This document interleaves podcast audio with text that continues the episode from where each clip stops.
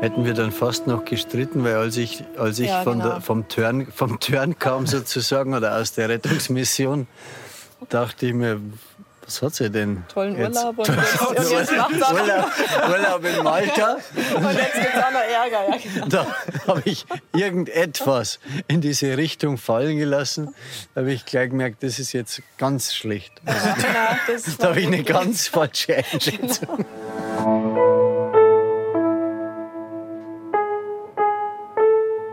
Eltern ohne Filter. Ein Podcast von Bayern 2.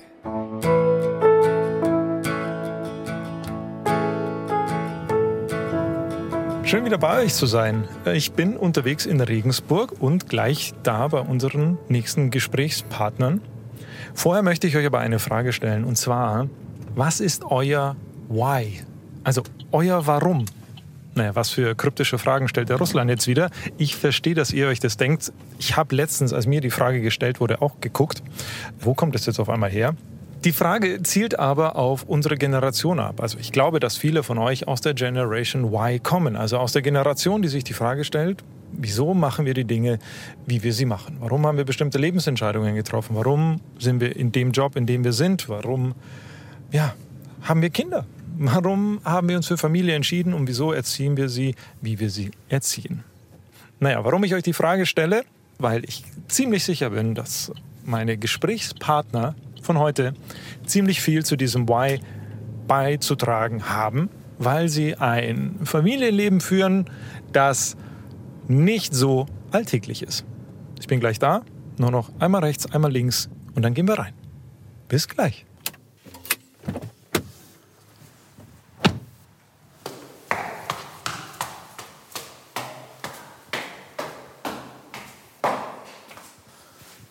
Zweiter Stock oder Garten hieß es. Sieht nach Garten aus. Das Haus, durch das ich gerade meinen Weg in den Garten gefunden habe, ist ein großes, gelbes, altes Mehrfamilienhaus mit Fachwerkelementen, die man von außen am obersten Stockwerk sieht. Eigentlich ist das Haus ziemlich gut versteckt zwischen all den anderen direkt daneben liegenden Wohnhäusern. Trotzdem, die Auffahrt zum Haus hat eine leichte Steigung, so dass es im ersten Moment schon ziemlich imposant wirkt, wenn man direkt davor steht und nach oben schaut. Vier Wohnungen gibt es hier. In einer davon wohnt die Familie Buschheuer. Vielleicht habt ihr den Namen ja schon mal irgendwann gehört. Buschheuer. Ich gebe euch mal einen kleinen Tipp. 2015 Flüchtlingskrise Mittelmeer. Genau, mein ähm, Name ist Hanni Buschheuer, ich bin 32 Jahre alt. Ähm, wir haben drei Kinder. Ich komme eigentlich aus Hessen und bin dann eben vor acht Jahren nach Regensburg gekommen zu Michael und genau und studiere Medizin. Ja, mein Name ist Michael Buschheuer. Wir äh, haben auch bei mir drei Kinder. ich fange nochmal an, glaube ich. Also mein Name ist Michael Buschheuer. Bin 44 Jahre äh, geboren hier in der Nähe am Land in Niederbayern. Seit äh, etwa 15 Jahren Wahlregensburger und bin Maler und Lackierer von Beruf. Was Michael an dieser Stelle verschwiegen hat, ist, dass er nicht nur Maler und Lackierer ist, sondern auch einen eigenen Betrieb für Bau- und Korrosionsschutz hat, und zwar mit 30 Mitarbeitern. Gegründet hat das Unternehmen mal sein Großvater. Sein Vater, der den Betrieb danach übernommen hat, ist auch heute noch mit ihm zusammen dabei. Okay, soweit so gut. Das Ganze hat noch ziemlich wenig mit dem Mittelmeer zu tun, aber die beiden haben in ihrer Vorstellung noch etwas nicht erwähnt. Hanni und Michael haben 2015 nämlich die Hilfsorganisation CI gegründet. Dass CI heute 2021 eine große NGO ist, die mit ihren Schiffen schon mehrere tausend Flüchtlinge vor dem Ertrinken im Mittelmeer gerettet hat, ja, das hat Michael Buschheuer an dem mittlerweile berühmten Gründungsabend sehr wahrscheinlich noch nicht abgesehen. Warum habt ihr CI gegründet? Das war der Männerabend. Der Männerabend. Das war die Idee eines Männerabends. Viele Männerabende enden komplett anders. Genau, Ja, das stimmt, Habe ich auch gesagt damals. Die gab es auch schon, die anders geendet, die anders geendet haben, aber es darf gesagt, auch mal was Nützliches. Das ist nicht das typische Ergebnis von einem Männerabend. Es darf auch mal was Nützliches rauskommen. Äh, ja, warum haben wir es gegründet? Weil es notwendig war. Wir haben erkannt, also ich habe mit einem, mit einem sehr engen Freund oft diskutiert über das Thema, wie entwickelt sich Europa, äh, dass dort ein Missstand ist, Zehntausende ertrinken an unserer Grenze und äh, niemand fährt hin. Und dann war irgendwann anzuerkennen, dass wir ja auch ein Boot haben. Wer hat ein Boot? Du? Familie, Familienboot, ja. Okay. Genau. Ähm, beschreib mir das mal als Laie. Was ist das für ein Boot? Wie viele Leute passen da drauf? Ist das? Ach, ein, ein Hobbysegler, wo eine kleine Familie mal eine Woche segeln gehen kann. Ah, Nichts okay. Großes, aber äh, grundsätzlich tauglich für, äh, für die hohe See. Und mit dem haben wir gesagt, na, da sehen wir doch nicht zu, da fahren wir hin und melden wenigstens Boote. Und genau der Schlüsselmoment war irgendwie äh, dann Hanni auch zu fragen, was hältst du von der Idee? Weil wir, wir hatten schon äh, einen Sohn und äh, Hanni war schön schwanger mit dem zweiten. Das ist ja außergewöhnlich und Hanni hat gesagt, das ist eine tolle Idee. Ich versuche mir das gerade vorzustellen. Du kommst von deinem Männerabend nach Hause, einen Tag später kommt er zu dir und sagt, ich habe da eine Idee und du hast dann gesagt, okay, gut, mach mal. Geh du mal raus ins Mittelmeer, ich kümmere mich um die Kinder. Alles gut. Arbeitsteilung, oder? Naja, die, die Idee war so, so grundsätzlich war das einfach ein guter Gedanke und, und war natürlich ja klar, das ist gut, das, das muss man irgendwie, irgendwie was machen. Und dann, naja, dann ist das irgendwie eher so Schritt für Schritt. Also, dass jetzt vielleicht der Michael nicht immer und nur und unterwegs und auf dem Mittelmeer, sondern dass man halt dann schauen muss, wie man es macht. Aber ja, also es war dann letztendlich war es natürlich schon so, dass ich auch mehr zu Hause war mit den Kindern. Man war gerade schwanger und dann kam ja eben das zweite Kind und dann war die Geburt auch noch nicht so einfach und dann war das natürlich irgendwie klar, erstmal ich zu Hause mit den Kindern und der Michael aber ein bisschen mehr auch unterwegs und okay. genau.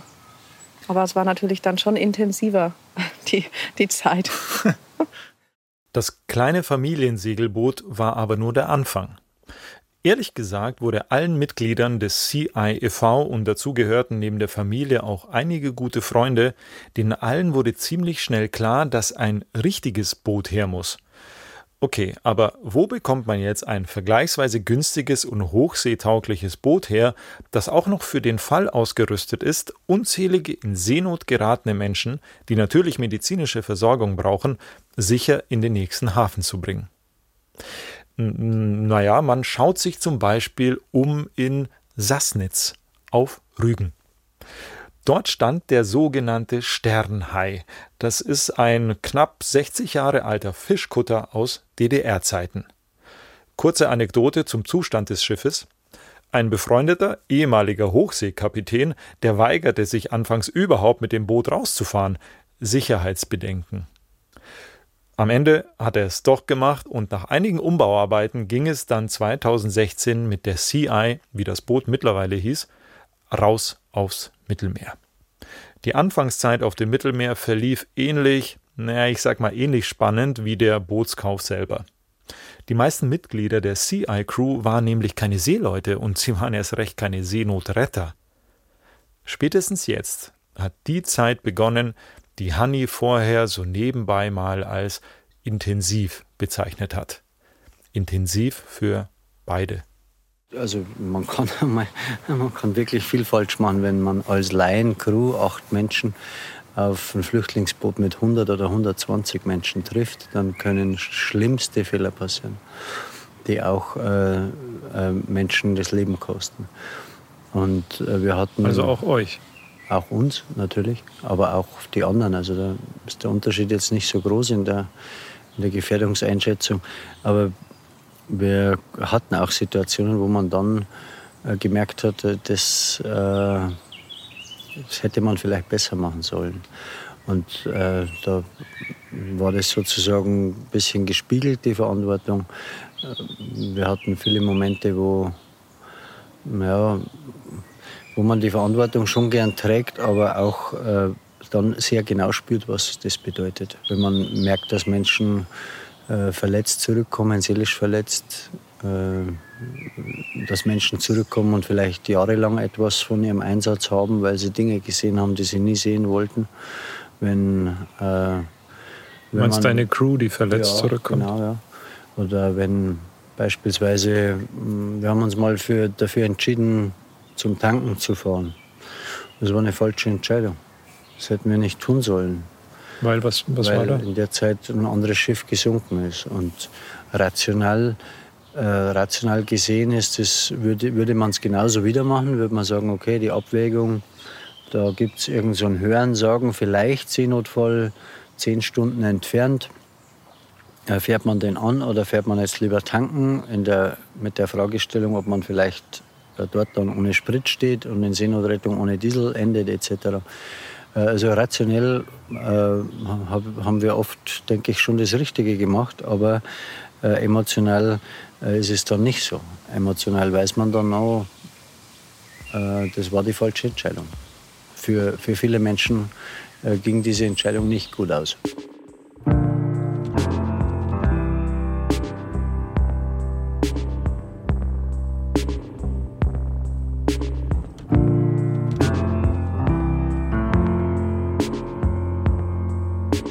Mit der Zeit kamen auch immer wieder neue Probleme hinzu, die gar nichts mit Hannis oder Michaels Seetauglichkeit zu tun hatten. Das war ehrlich gesagt vollkommen egal, wie gut die beiden segeln konnten. Michael musste 2017 zum Beispiel vor dem italienischen Parlament aussagen, wozu er auch ein offizielles Schreiben bekommen hat. So sah es zumindest aus. Michael hat es aber erstmal prüfen lassen, ist das Ding überhaupt echt oder will mich da jemand nur nach Italien locken in sein Rechtsgebiet? Zur selben Zeit haben die italienischen Behörden nämlich auch gegen Ärzte ohne Grenzen ermittelt. Eine Reise nach Italien war für ihn also nicht ganz risikolos. Michael ist zwar in Italien angekommen und auch wieder zurückgekommen, das Schreiben war also echt, aber Italien, wo übrigens ihr Familienschiff liegt, haben die beiden dann vier Jahre lang nicht betreten. Aus Sicherheitsgründen. Oder wie Michael es ausdrückt, du weißt ja nie, auf wessen Liste du stehst. Vor ein paar Wochen waren sie aber zum ersten Mal wieder da. Vor allem in der Anfangszeit von CI hatten Hanni und Michael viel Verantwortung, aber die hatten sie nicht nur für ihre Crew, für die Menschen, die sie retten wollten und für sich selbst, sondern auch für ihre Familie. Einen zweijährigen Sohn, der auch Michael heißt, hatten die beiden damals schon und der sollte eine Schwester bekommen. Hanni war ja in der Anfangszeit von CI schwanger. Nur Leider ist es dem Leben vollkommen egal, ob du gerade damit beschäftigt bist, eine Hilfsorganisation aufzubauen, um andere Menschen vor dem Ertrinken zu retten. Das heißt nicht, dass du etwas gut hast und damit in deinem Privatleben auch alles gut läuft. Ähm, genau, also Charlotte, die ähm, war eigentlich auch als normale Geburt ähm, geplant und gedacht. Bei der ähm, Schwangerschaft war auch alles normal und die erste Geburt war auch eine normale Geburt. Und ähm, dann war es aber im Krankenhaus, also es wird eingeleitet und dann war es im Krankenhaus so, dass unter der ähm, Venentätigkeit dann auf einmal die Herztöne weg waren. Und ähm, das hat dann so ja, Zeit gedauert, bis man dann gemerkt hat, die Herztöne sind wirklich weg. Und dann war so Notsekt, also Notkaiserschnitt wurde dann gemacht. Und dann ist äh, Charlotte auch tatsächlich leblos entbunden worden und musste eine halbe Stunde ähm, reanimiert werden und ist dann hier in Regensburg haben wir zum Glück das entsprechende Krankenhaus auch, ist dann dort in die ähm, Hedwigsklinik gekommen und genau, ist dann da zum Glück wieder gut, gut gepflegt und gut, gut wieder rausgekommen. Also genau. Was nicht so absehbar war. Also am Anfang sah es eigentlich eher ganz anders aus. Also am Anfang hat man schon die schlimmsten Befürchtungen oder wurden so ein bisschen darauf vorbereitet und dann hat sich aber alles ja zum Glück doch viel viel besser entwickelt und genau. Und dann haben wir sie wie neu zurückbekommen. Dann haben wir ja, die tollste Charlotte bekommen, die wir uns hätten wünschen können. Genau. genau. I was hard to find. Only this could bring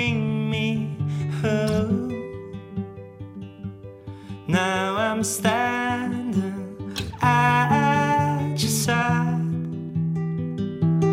We will never learn to grow. Charlotte war gerade mal vier Monate alt. Da war die CI das erste Mal als Seenotrettungsboot auf dem Mittelmeer unterwegs. Das war im April 2016. Die vielen traumatischen Erlebnisse ihrer Crew, die Aussage vor dem italienischen Parlament und viele weitere Geschichten, die sollten ja erst noch kommen. Ziemlich bald. Für Hanni war ein gewisser Höhepunkt aber jetzt schon erreicht, ein ziemlich belastender Höhepunkt. Gemeinsam mit ihren zwei Kindern ist sie damals nach Malta gefahren, von wo aus die CI abgelegt hat. Malta war die Operationsbasis, also dort, wo man auch mal die Crew gewechselt hat oder die Vorräte aufgefüllt wurden. Michael ist in der Zeit raus aufs Mittelmeer, Menschenleben retten und Hanni hat über eine Woche lang auf ihn gewartet. Im Nachhinein meint sie keine so gute Idee. Ja, das war, da war die ähm, mittlere, also die Charlotte, die jetzt fünf ist, die war zu dem Zeitpunkt ähm, vier Monate alt. Und äh, der Michael dann eben zwei Jahre. Also es waren einfach zwei wirklich kleine Kinder. Dann war eben Charlottes Geburt, die war ja so, die war immer eine schwere Geburt. Mhm. Dann glaube ich, da schleppt man doch noch irgendwie ein bisschen was so mit. Dann hat die Charlotte Fieber bekommen. Dann war ich auf Malta und allein und musste dann mit dem Kind dann wieder, also musste dann eben ins Krankenhaus. Dann war deine Schwester ist dann, also die Tante war dann zum Glück, ist dann noch gekommen und war noch ein paar Tage mit auf Malta, um ja. Mich dort sozusagen zu, zu unterstützen. Und ja, das war dann einfach irgendwie ja. letztendlich alles irgendwie dann doch zu viel. Klingt, klingt nach viel. genau. Hätten wir dann fast noch gestritten, weil als ich, als ich ja, von der, vom, Turn, vom Turn kam sozusagen oder aus der Rettungsmission, dachte ich mir, was hat sie denn? Tollen jetzt? Urlaub. Was hat sie denn? Urlaub, Urlaub in Malta. Und jetzt gibt es auch noch Ärger. Ja, genau. Da habe ich irgendetwas in diese Richtung fallen gelassen. Da habe ich gleich gemerkt, das ist jetzt ganz schlecht. Ja, genau, da habe ich eine ganz falsche Einschätzung. Genau. ja.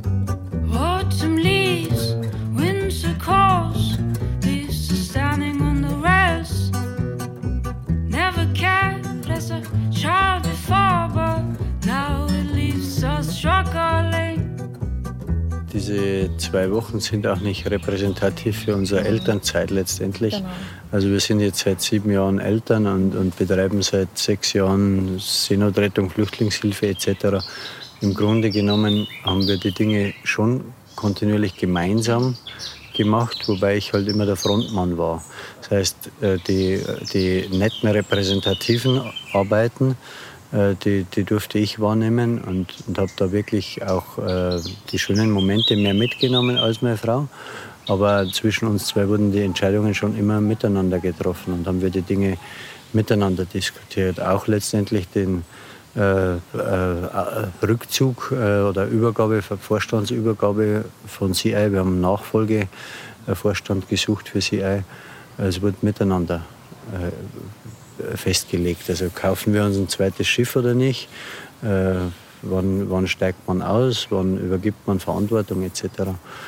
Und, ja, und das wirkt nach außen natürlich gern so, als wäre als wär das mein äh, Verein oder meine, meine Tätigkeit und, und äh, die Frau steht im Hintergrund. Das ist aber schlicht nicht so.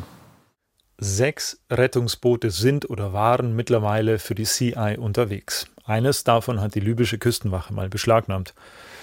Aber alles das gibt es nur, weil ein Männerabend vor sechs Jahren zur Abwechslung mal konstruktiver verlaufen ist, als Männerabende ja meistens enden. Aber nur weil Hanni und Michael nicht mehr im Vorstand von CI sind, heißt das nicht, dass sie sich komplett von der Flüchtlingshilfe verabschiedet haben. Nee, die haben einfach nochmal eine Hilfsorganisation gegründet. Space Eye. Space Eye koordiniert mehrere Projekte gleichzeitig. Zum Beispiel das Organisieren von Unterkünften in Regensburg für Flüchtlinge oder sie schicken Hilfsgüter in das bosnische Flüchtlingslager Lipa. Das ist ein Projekt, um das sich primär Honey kümmert. Es wirkt so auf mich, als wären da jetzt zwei Menschen, die ihr Why, ihr Warum beantwortet haben. Die wissen, wieso sie ihr Leben so führen, wie sie es führen, zumindest für jetzt.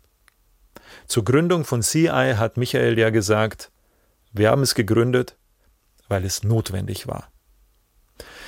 Bevor ihr jetzt alle losrennt und nach dem nächstbesten alten Fischkutter schaut, der irgendwo noch zu haben ist, vielleicht in Sassnitz, wartet mal. Ich glaube nämlich nicht, dass wir alle unser Why gleich so groß beantworten müssen. Vielleicht müssen wir es auch überhaupt nicht beantworten, weil es nicht die eine klare, ethisch richtige Antwort für uns alle gibt. Vielleicht reicht es ja schon aus, dass wir uns wirklich bewusst werden, dass wir die Generation der Suchenden sind, die, die in einem gewissen Trott stecken, aber auch die, die hinterfragen und genau das an unsere Kinder weitergeben können, indem wir ihnen sagen, nicht alles ist so ausweglos, wie es scheint, das dachte ich auch mal, aber du kannst was ändern. Und wenn wir diesen Stein in uns mal losgetreten haben, wer weiß, was dann noch kommt. Stellt euch vor, wir ändern wirklich was. Zwischendurch hat dann der Älteste mal gefragt, ja, jetzt haben wir so viel darunter gefahren, jetzt muss es aber doch gut gehen, oder? Und wenn man die kindliche Sprache dann nicht richtig äh, wahrnimmt, dann, dann kann man darauf nicht antworten. Wenn man merkt, worum es geht, dann kann man sagen, ja, ja, denen geht es jetzt richtig gut. Wir haben, die hatten ein Problem, wir haben angepackt, wir haben geholfen, jetzt geht es denen gut. Aber es gibt immer wieder mal jemanden, dem es nicht so gut geht und dann hilft man dem und dann geht es zusammen wieder besser. Und dann haben die auch Lust, das wiederzumachen. Und äh, man muss aber schon erklären, also wenn man jetzt äh, sozusagen Dauernotzustand würden sie nicht akzeptieren. Das würde ihre Welt nicht, in ihrer Welt nicht funktionieren. Hat das alles, was ihr gesehen habt, was ihr auf die Beine gestellt habt, was ihr an schönen, aber auch an unschönen Dingen erlebt habt, hat das euren Blick auf eure Kinder und auf eure Erziehung verändert? Mhm, also ich glaube so noch mehr eben diese, also für einen selber so diese Dankbarkeit, eben wie gut ja. es einem geht. Und also klar hat man immer sein Niveau und äh, woran man irgendwie seinen Alltag misst. Und aber irgendwie hat man doch auch wirklich immer im Bewusstsein, dass es auch wirklich anders, ganz anders aussehen kann. Und ich äh bedanke mich jeden einzelnen Abend innerlich äh, und gerne auch äußerlich für meine Situation, für, die, für, die, für das Wundervolle, dass ich mit meinen Kindern, mit meiner Frau in einem Bett schlafen kann. Dass wir nicht auf der Flucht sind, dass wir zusammen sind, dass wir gut versorgt sind, weil man es anders sieht und weil man im Laufe der Zeit schon sieht, dass man so überhaupt kein Recht hat drauf. Also natürlich hat jeder Mensch ein Recht auf Unversehrtheit, aber dass das in der, in der Geschichte leider nicht stimmt. Also in der, in der Welt dürfen einige das Recht nutzen und andere nicht. Und äh, wir haben gewisses äh, Geburtsglück, äh, hier aufgewachsen zu sein und unsere Kinder im Moment, in dieser Zeit, an diesem Ort. Und ja, so ist Dankbarkeit äh, schon mein großes Thema. Also das war ja auch noch so rund um die Geburt eben zum Beispiel von von Charlotte, da war ja schon CI Großthema und also da weiß ich schon noch, dass das, wie, wie intensiv auch der Gedanke war, so die Vorstellung, also jetzt ist uns sowas passiert und man kriegt aber die beste Hilfe, die man sich vorstellen kann. Da sind die besten Ärzte, da kommen Psychologen auf einen zu, wir haben die Familie, wir haben den, die, die volle Unterstützung. Wie muss das für jemanden sein, für eine Mutter sein? Äh, also wo das ganz anders aussieht, wo vielleicht eben auch das Kind am Ende mit Absicht irgendwie einen Schaden erfährt. Gut, oder auch auf Malta, da, da war dann schon auch mal so der, der Gedanke, äh, also ich war da schlicht überfordert und mir ging es nicht gut. Und ich habe mir immer wieder gedacht, ja mein Gott, jetzt hast du ja eigentlich trotzdem noch eine gute Situation. Du kannst in ein Hotel gehen, da kommt extra die Tante und unterstützt dich. Wie muss das für eine Mutter sein, die wirklich auf der Flucht ist. Also da, da, das hat mir, also zu dem Zeitpunkt, da waren einfach so viele Emotionen, hat mich das fast innerlich zerrissen, dass ich mir gedacht habe, wie muss es einer Mutter gehen, die, die diese, also die wirklich mit ihren Kindern irgendwo verloren ist. Farewell, my friend.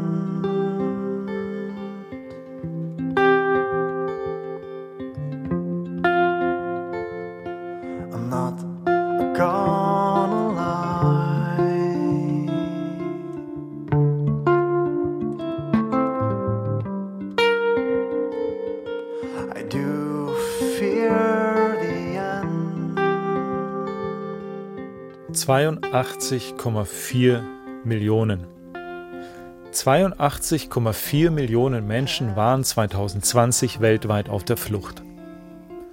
Mütter, Väter, Großväter, Großmütter, Onkels, Tanten, Cousins, Cousinen, Kinder. Die Zahl der Flüchtlinge, die in Deutschland leben, liegt übrigens bei 1,2 Millionen. Das sind Zahlen der UNO-Flüchtlingshilfe. Als wir 1989 aus Tadschikistan nach Deutschland gekommen sind, da wollte ich als Kind einfach nur dazugehören. Aber welches Kind will das nicht? Und die besten Momente waren immer die, in denen es vollkommen egal war, wie ich heiße, Russland, Thomas, Michael, egal. Wir waren Kinder, wir wollten einfach nur sein. Das Denken in politischen Kategorien, das kam erst später. Um jetzt keinen falschen Eindruck bei euch entstehen zu lassen, unsere Situation war und ist auf keinen Fall mit denen der Flüchtlinge von heute zu vergleichen. Wir sind nicht geflohen, wir haben unser Leben nicht riskiert oder wurden auf dem Weg hierher traumatisiert. Aber wenn man das Glück hat, in einem Land aufzuwachsen, in dem die politische Lage stabil ist, das Einkommen großteils gesichert und man zur Schule gehen kann wie jeder andere, ja, dann kann man sich auch mal ein paar Lücken im Lebenslauf erlauben und man wird trotzdem Journalist und macht Podcasts über gleichberechtigte Beziehungen und sein Leben als Vater. 1166 Menschen sind letztes Jahr bei ihrer Flucht über das Mittelmeer gestorben oder werden vermisst. Seit Anfang dieses Jahres sind nochmal über 800 dazugekommen. Wie viele spätere Journalisten mit Lücken im Lebenslauf waren da wohl dabei? Versteht mich jetzt nicht falsch. Ich halte überhaupt nichts von Abwärtsvergleichen. Unsere Probleme sind an sich nicht kleiner oder irrelevanter oder so, nur weil andere Menschen auf der Welt gerne unsere Probleme hätten. Ich glaube nicht, dass man so weiterkommt. Aber ich für mich, ich finde, das alles setzt das eigene Leben schon in eine gewisse Relation. Also ich bin jetzt 36 und ich bin in einer Zeit Vater, in der es für alle möglichen Sachen Erziehungsratgeber gibt. Ja? Und ähm, das musst du gelesen haben, das musst du gelesen haben. So fünf Millionen Experten und Expertinnen. Und so erzieht man ein Kind und bindungsorientiert und nicht bindungsorientiert. Spinnen wir manchmal? Also ich glaube, manche Sachen nehmen wir schon zu ernst. Also ich weiß nicht, wir haben die, wir haben die Möglichkeit. Das ist, ich finde es schön, äh, wenn wir die Möglichkeit haben, uns so um unsere Kinder zu kümmern, äh, dann sollte man es auch nutzen. Man, man, muss das Kind jetzt nicht äh, irgendwie hochstilisieren zu, zu lauter kleinen Göttern, aber, aber doch, man tut schon gut daran, sich damit auseinanderzusetzen, was tut einem Kind gut was, was wird man sonst tun den ganzen Tag? Also was hat man denn für Aufgaben? Die Erziehung dauert hier äh, 15 oder, oder 25 Jahre, je nachdem wie viel man hat und wann man sie hat. Danach kann man sich ja wieder um Motorradfahren oder Klettern kümmern oder irgendwas und in der Zeit sollte man schon aufpassen, was vermittle ich dem Kind. Ja. Was vermittelt ihr denn? Was sind denn Werte, die ihr ihnen mitgeben wollt, würdet? Wir versuchen zu vermitteln, dass es dass wir ein großes Glück haben. Ja. ja wir erzählen schon, wenn wir die Welt gerade so angucken, sagen wir, Mensch, auf der ganzen Welt ne, gibt es ein paar Regionen, da geht es die Leute so richtig gut und wir haben das Glück, dass wir in der leben. Also man kann ganz langsam klar machen, so, wir sind eine Menschenfamilie, wir müssen uns umeinander kümmern. Wenn wir die Welt gut haben wollen, wir sind die Starken, dann müssen wir äh, besonders dafür eintreten das kann man ganz zart vermitteln, aber nicht zu viel, weil man damit auch eine Bürde übergibt, die, die für das Kind eher, glaube ich, schädlich ist, oder? Und wenn dann doch jemand Banker wird? Gerne. Da, Gerne. Warum spricht doch nichts gegen Banker? Ist ein toller Beruf. Und wir, nein, also ich hätte kein, ich hätte da keine, äh, keinerlei Ressentiments, Sozialpädagogik. Das muss du rausschneiden. da, da wären wir bei dem Punkt, wo es darum geht, wenn man was rausschneiden muss. Nee, bei mir muss nichts rausschneiden, das passt schon. Also, nee, die Kinder sollen das werden, was sie wollen. Und es ist ja nicht so, dass wir hier die Weltenerretter sind. Aber bei uns ist es natürlich sehr wie soll ich sagen, sehr augenscheinlich und sehr äh, besonders hervorstechend. Aber es gibt genug Menschen, die jetzt, keine Ahnung, jeden Mittwochnachmittag äh, einen alten Mann im Altenheim spazieren schieben. Mhm. Oder die bei der Wasserwacht in Regensburg sind. Oder Menschen, die, keine Ahnung, sich kontinuierlich in ihrer Familie einsetzen, damit alles funktioniert und so weiter. Oder die einfach auch gar nicht die Zeit so haben wie wir, die, sich einzubringen, die einfach mit dem Alltag rumkommen. Die sind äh, kein bisschen weniger Held. I stop and wonder Danke. ja, ebenso. Ebenfalls. Eure Zeit. so what should we do? Do you think we can end this contest? Take each other's hands and get back to the surface. Then let's quit this contest and get back to the surface. Eltern ohne Filter ist ein Podcast von Bayern 2. Redaktion hatte Ulrike Hagen und produziert hat Michael Heumann. Warum der Tonmeister geworden ist, weiß ich ehrlich gesagt gar nicht. Habe ihn noch nie nach seinem Why gefragt. Das wäre der perfekte Zeitpunkt, es nachzuholen, Michael. Ihr hört nächste Woche an genau dieser Stelle die Schlien. Sie spricht mit der Unternehmerin Kerstin Klink, die ihre Arbeit als ihr drittes Kind bezeichnet. Und wenn ihr jetzt noch ein paar Dinge über euer Why loswerden wollt, ich würde mich freuen, wenn ihr uns das Ganze auf Instagram schreibt. Tut das, ich schau rein, macht's gut, bis dahin, euer Russland.